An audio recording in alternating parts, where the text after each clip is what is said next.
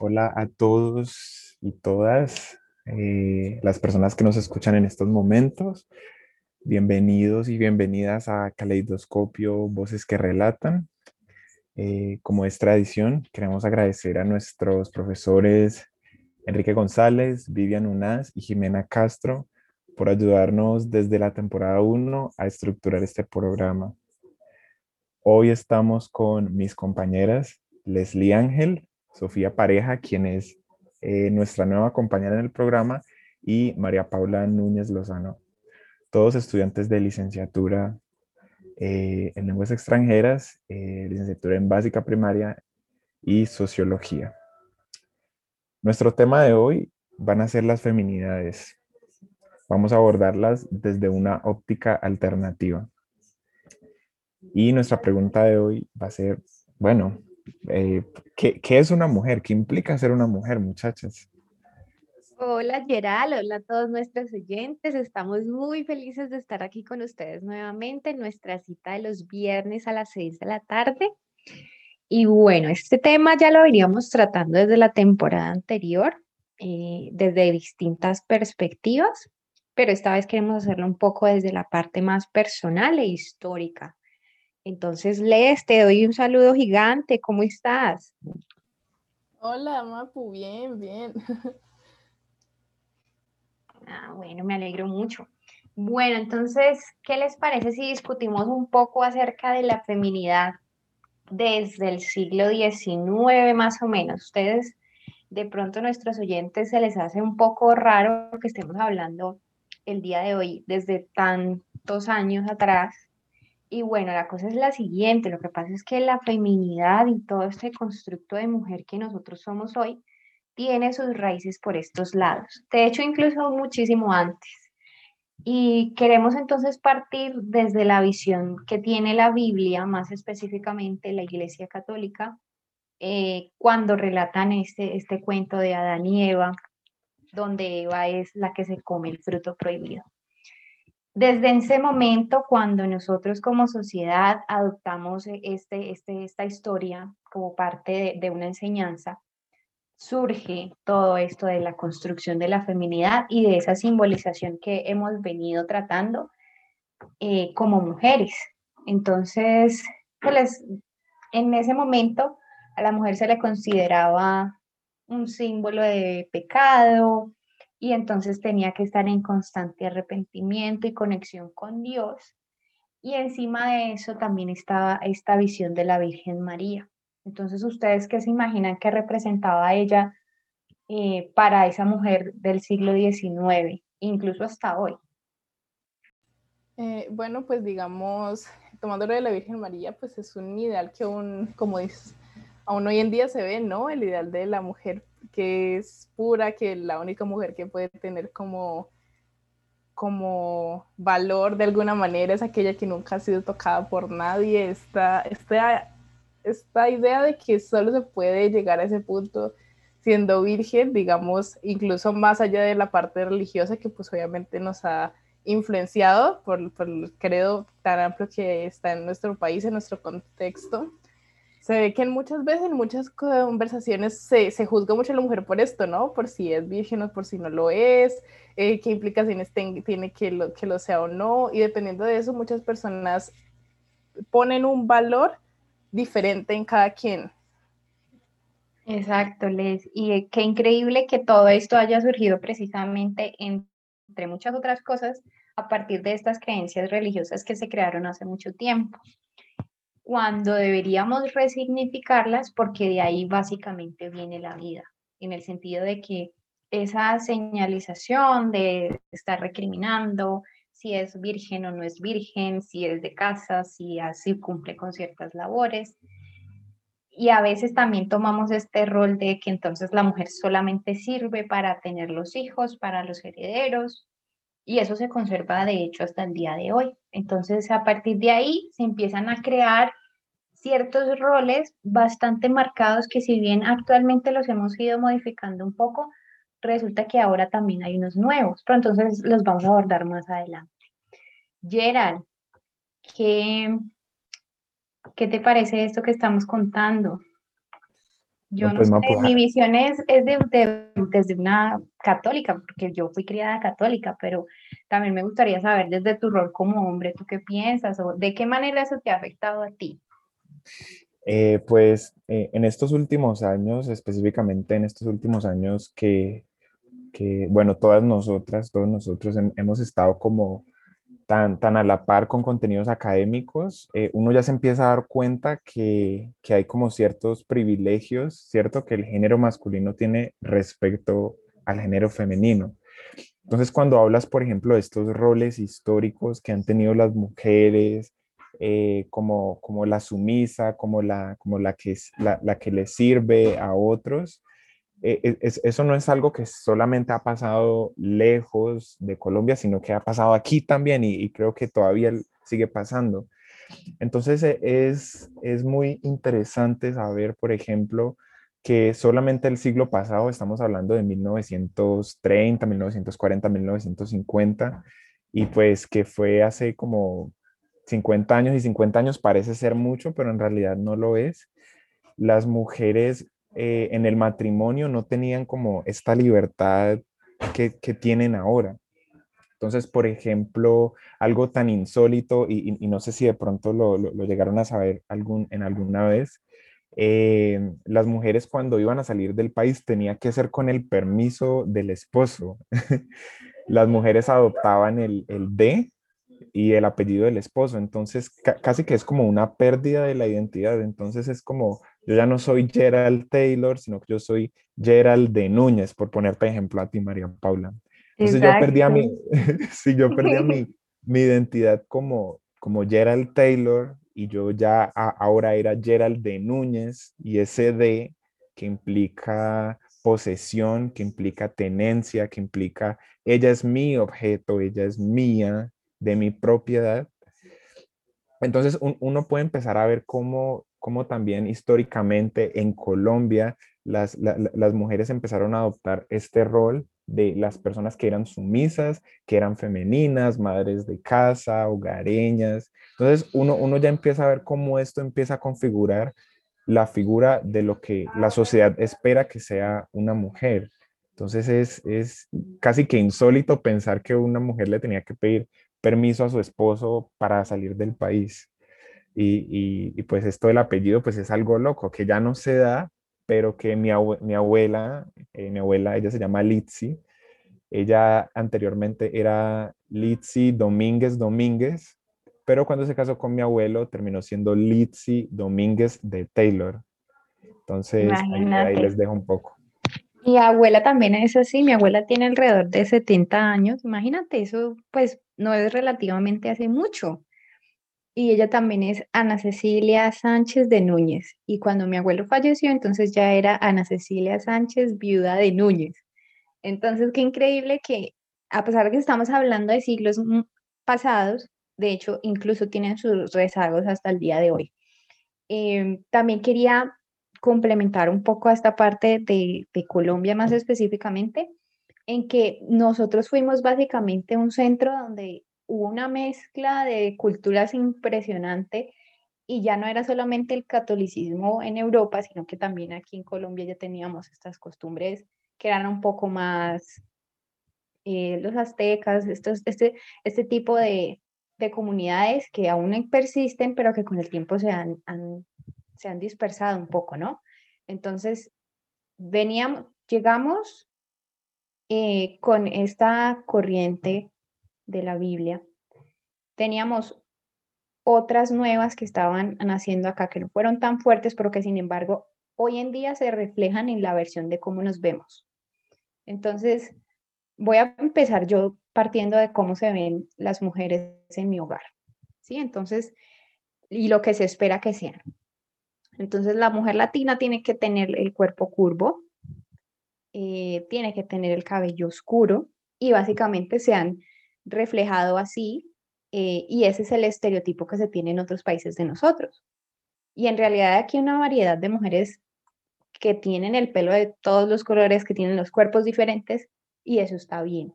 Pero entonces ya también caemos en, los estereotipos que se, hemos venido conservando. Em, Y eso ha hecho que discriminemos en algunos casos y no atendamos la diversidad, que también es una temática que hemos estado abordando desde el aula.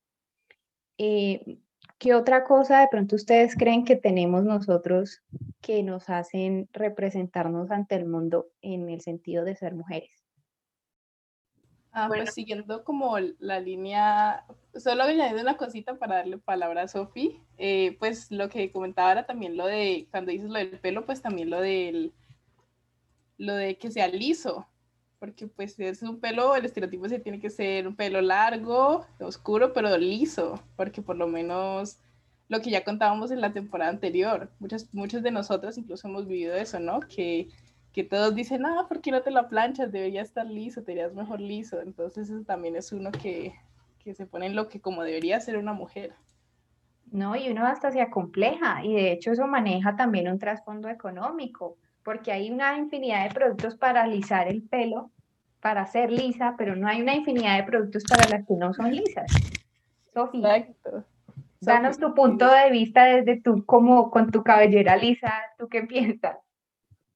No, pues precisamente algo que noté mucho como en, mi familia, porque tengo varias primas con sus hermosos rulos y yo siempre las envidiaba por tener rulos. Eso era lo, lo, chistoso. Ellos me decían como de, no, yo quiero tu cabello liso, porque precisamente la construcción social que se tiene del cabello como tal, así crespo, era que estaban despeinadas.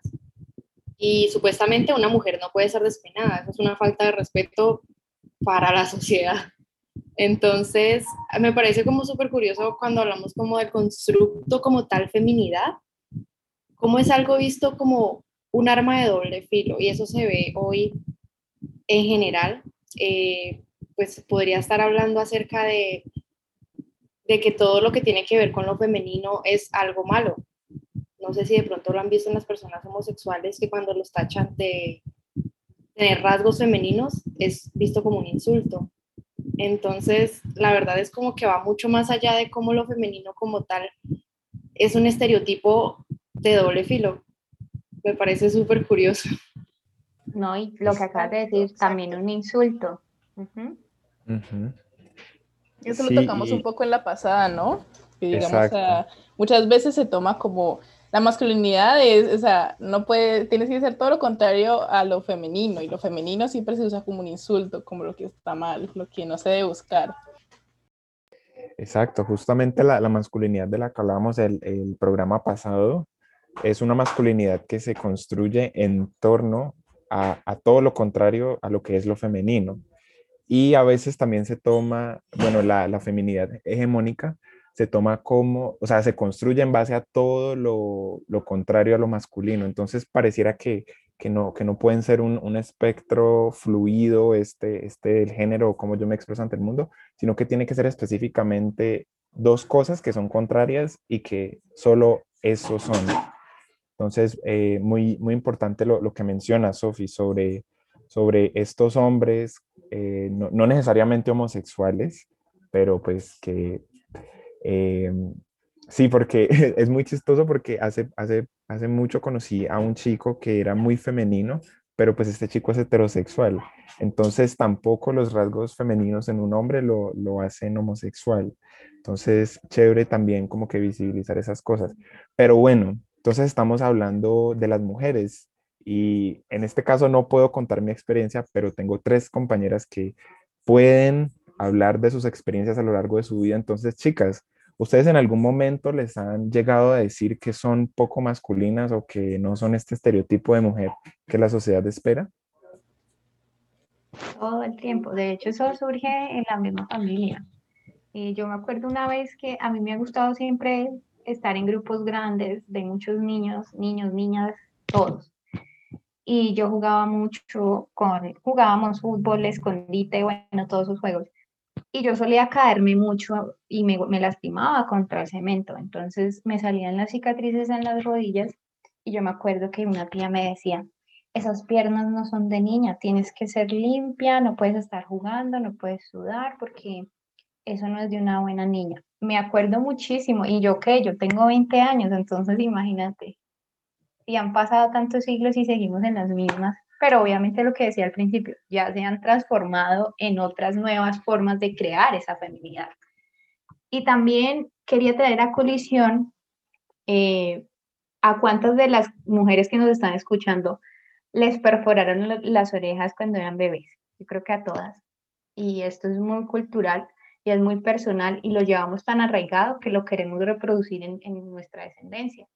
Y es precisamente por este hecho de, de, cómo se ve una niña. Entonces, las bebés se visten de rosado, eh, tienen aretes, se ponen balaca vestido, y no sé si lo han notado, pero eso imposibilita la movilidad en, muchos, en muchos casos. las niñas tienen una desventaja en tanto que siempre las han vestido con falda y no pueden jugar como los demás niños. Leslie, de pronto tú tienes algo similar que contarnos respecto pues, a esa construcción de feminidad. En cuanto a eso, y pues hablando un poco también de mis experiencias, pues me pasa, no me pasa exactamente lo mismo, pero pues sí me, pasa, me ha pasado mucho lo de que, que me dicen, no, es que tú deberías ser femenina, pues desde siempre eh, desde mi familia, mis compañeros en el colegio, siempre, siempre me decían que yo era una machorra, que porque me comportaba así. Y pues también por el hecho de que en muchas ocasiones me juntaba con hombres, también pues desde mi mamá, ¿no? Que porque no usaba aretes, porque no me planchaba el pelo, porque no me organizaba, porque usaba, eh, ropa de hombre, porque pues los que me han visto saben que yo en muchas ocasiones uso algunas prendas que son de hombre, pero pues normal. Sin embargo, mi, mamá y mi familia siempre me, me critican mucho eso, pues ya ha disminuido un poco, pero igual en el colegio lo mismo. Entonces todo el tiempo siempre me han estado diciendo que, que por qué, que por qué hago esas cosas, que por qué no me comporto más como mujer. Y llegó un punto, pues cuando ya era más joven, más chiquita, eh, en mi preadolescencia, que yo estaba, llegué a un punto en que hasta eh, le tenía un poquito de rencor a esta feminidad porque era como, no, todas esas ideas que me están queriendo imponer, yo me quiero alejar por completo de esto, odio el rosado y odio esas cosas y odio que me lo tengan que poner encima. Sin embargo, pues ya he podido quitarme un poco eso. Y pues también los que me han visto saben que me gustan las cosas bonitas, me gustan las cosas tiernas, pero pues también fue todo un proceso porque el hecho de simplemente tener eso ya todo el tiempo me lo estaban como recriminando, como no, tienes que hacer esto, pero más, tienes que ser más, más femenina, más por aquí. Si te gusta esto, sí, pero tienes que eliminar todo lo otro que te gusta que no es femenino. Entonces son cosas que le cambian a uno mucho la perspectiva. No, y cuando dices que ya lo superaste, entre comillas, porque yo creo que esto se, se mete tanto en la identidad de cada uno que uno hasta se lo cree. Pero ahora ya que pasaste el proceso y lo ves en retrospectiva, te das cuenta que eso no define en realidad quién es Leslie. Exacto. Y digamos, eh, es algo que yo he visto que le pasa mucho a muchas mujeres, que es como lo que contábamos al principio. En muchas ocasiones se toma esta feminidad como, como una obligación, pero también como una burla. Entonces es muy común también el hecho de ver muchas personas, muchas mujeres que, que sienten problemas con su propia feminidad.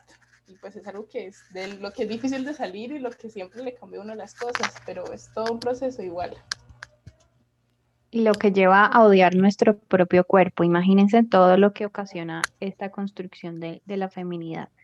Bueno, entonces en otras noticias, no sé si de pronto han escuchado que en Indonesia y en algunos de los países eh, que están cercanos a él, están realizando, pues siempre, siempre se han realizado mutilaciones genitales a las niñas. Eh, y pues esto, esto fue noticia hace poco porque la UNICEF salió eh, y dijo que no, que esto no debía hacerse, esto va contra los derechos, pero igual culturalmente se sigue realizando. Entonces, mientras nosotras acá estamos luchando contra estas concepciones un poco más de la apariencia, imagínense otras culturas que tienen que luchar con este tipo de cosas y que a la larga, así sean bebés, y cuando les realizan estos procedimientos tiene unas consecuencias terribles, pero que no las conocemos, que no se ha explorado mucho porque es algo que se ha normalizado. Sophie, ¿Cómo vas? ¿Qué te parece todo esto en tu primer día de programa, por cierto? No, de hecho, ahorita que mencionas la mutilación genital femenina, no estamos ni siquiera tan lejos. Les cuento que Colombia es el único país en Latinoamérica en donde se sigue realizando. Entonces, es, es, es, triste, es triste porque cuando pensamos en, en de pronto este tipo de, de choques eh, culturales que eh, definitivamente es, es, un, es, una cosa pues atroz, me parece. Decimos como no, sí, eso, eso es, está por allá lejos, pero, pero pues ahorita literalmente nos damos cuenta que Colombia es el único país en Latinoamérica que todavía se sigue presentando esta práctica. Y pues tristemente se ve más que todo en, en, nuestras comunidades indígenas. Volviendo a todo el tema de cultura y, y raíces, pues no sé, a mí, a mí me parece completamente atroz y súper triste. Claro, porque eh, de alguna forma u otra nosotras hemos tenido la oportunidad de entender que esto es un, algo, algo, un algo mucho más profundo, un algo mucho más fuerte que atienta contra nosotras. Pero como es cultural, eh, de alguna otra manera no podemos llegar y simplemente decir, no, es que esto no se puede hacer, porque esto ya viene de generación en generación.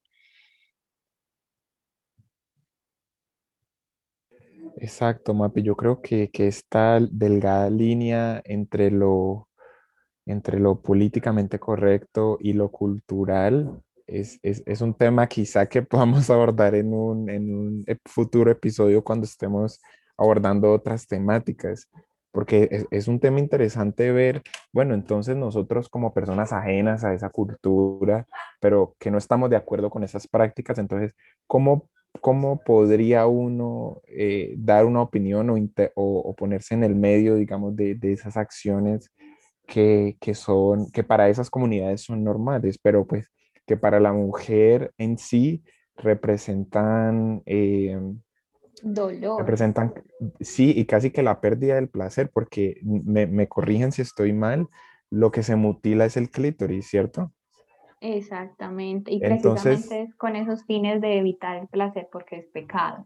Imagínense. Además, Entonces, las prácticas, perdón te interrumpo, pero las prácticas son una cosa, es que te, te, desgarra. Yo cuando leí sobre eso, la verdad me puse a llorar porque em, casi creo que el, el, 5%, si no estoy mal, eh, mueren por, por infecciones, precisamente porque las prácticas son poco higiénicas, no digamos que no se dan como en las condiciones que debería darse un proceso quirúrgico de, pues, de ese nivel. Y sí, es, es, es complejo. Y que además por eso mismo es como un proceso traumático. Yo una vez veía un video de, de, una, de una señora que daba su experiencia y que hablaba del de, dolor tan horrible que tenían que sufrir por el hecho de que, claro, no es un proceso como, como que se ha observado, que sea ahí médico, es algo que lo hacen como se pueda y el temor que ella tenía y como le decía, le preguntaba a la mamá que por qué tenía que pasar por eso y, y la mamá solo le decía que así eran las cosas y que así tenía que ser y que todas lo habían pasado y que ella también tenía que pasarlo. Y la manera en la que ella narraba ese terror, ese, ese el dolor y como las ganas de nunca tener una hija para no que ella no sufriera lo mismo es desgarrador, la verdad. Claro, de hecho, esto nos lleva a nuestra última temática del día de hoy, que está relacionada obviamente con esto que hemos venido hablando, y es ese afán de las mujeres, de las madres, eh, por querer preservar estas costumbres, entonces configuran unas niñas que en realidad son mujeres de tamaño reducido. Y de hecho es un concepto que se habla mucho eh, históricamente hablando acerca de cómo nosotros nos reflejamos en nuestros hijos y realizamos ciertas prácticas que los incitan a ellos a saltarse ese, proceso de la infancia. Entonces, no sé si de pronto han visto que en algunas partes o algunos videos en redes sociales, incluso en la misma familia, le aplauden a la niña que se maquille o incluso las mismas madres las maquillan o cuando las niñas están bailando y realmente son muy niñas, eh, y bailan similar a como bailan las personas que ellas ven, entonces todo el mundo eh, las mira, son el centro de atención, pero en realidad siguen siendo eso, niñas, pero se están configurando de acuerdo a una imagen semejante que no es para la edad de ellas. Eh, y pues también lo que veníamos tratando la vez pasada acerca de cuando celebrábamos que un hombre tenía varias novias desde muy pequeño, hay algunas culturas, algunas familias que celebran entonces cuando las niñas golpean a otros niños como muestras de amor. y, se celebra esto, pues, de, de, estas, de estos roles asignados. Claro, digamos, eh, con lo que decías de, de, esto de ponerlos como adultos, me recordaba mucho algo que incluso pasó en mi colegio, que es que hacían estos como concursos de belleza, no sé si en sus colegios lo hicieron, pero era algo que yo lo pienso, es como, se ve así súper incómodo, tipo, a todas las mujeres, a las niñas nos obligaban a participar, y tenía que hacer con todo, tipo con vestidos, con trajes de baño y teníamos que literal pasar por todo el colegio así y no era como una opción y era algo que nos hacían hacer y, y todo pues para tener esta imagen de, de, la niña chiquita pero se comporta como grande y está haciendo sus vainas de grande. Exacto, o yo fui parte de ese reinado pero sí fue por gusto porque yo no sé si fue mi configuración ya desde pequeña, pero a mí me encanta el rosado, a mí me encanta el maquillaje, los colores, bueno, en fin. Pero habían unas niñas que yo no las veía cómodas en ese rol y era precisamente por esa presión social del resto del salón que les decían, hágale, usted es la única niña, usted es la más bonita, no sé qué. Y lo hacían a uno modelar en vestido de baño, qué horror. Y uno inseguro con su cuerpo partiendo de las inseguridades de la casa. Sofía, ¿te a decir algo? Sí, precisamente hay un término para eso y se llama pues adultificación temprana. Y tristemente se ve más que todo en las niñas de raza negra, precisamente por el estereotipo que se tiene de que eh, como son de raza negra, se desarrollan mejor y existe entonces este estereotipo, casi sexualización de niñas, eh, pues siendo ya tratadas literalmente como pues como, como, una, una mujer adulta. Entonces, sí, o sea, todo esto tiene un trasfondo cultural bastante fuerte. Ajá, y de hecho en estos días nos contaba una compañera que ella está viviendo en Bucaramanga y allá hay un pueblito donde realizan una actividad cada año donde dejan emborrachar a los niños. Imagínense. en las chiquitecas. Sí, esa También la práctica de chiquitecas, que pues, ¿para qué? Pero, también, digamos, en mi familia llegué a ver en algún momento que los niños chiquitos intentaban como coger la, la cerveza, las cosas, y los, los, adultos eran como, como aplaudiéndoles y riéndoles y dándoles, y era como, no, este no es el momento para que estén haciendo eso.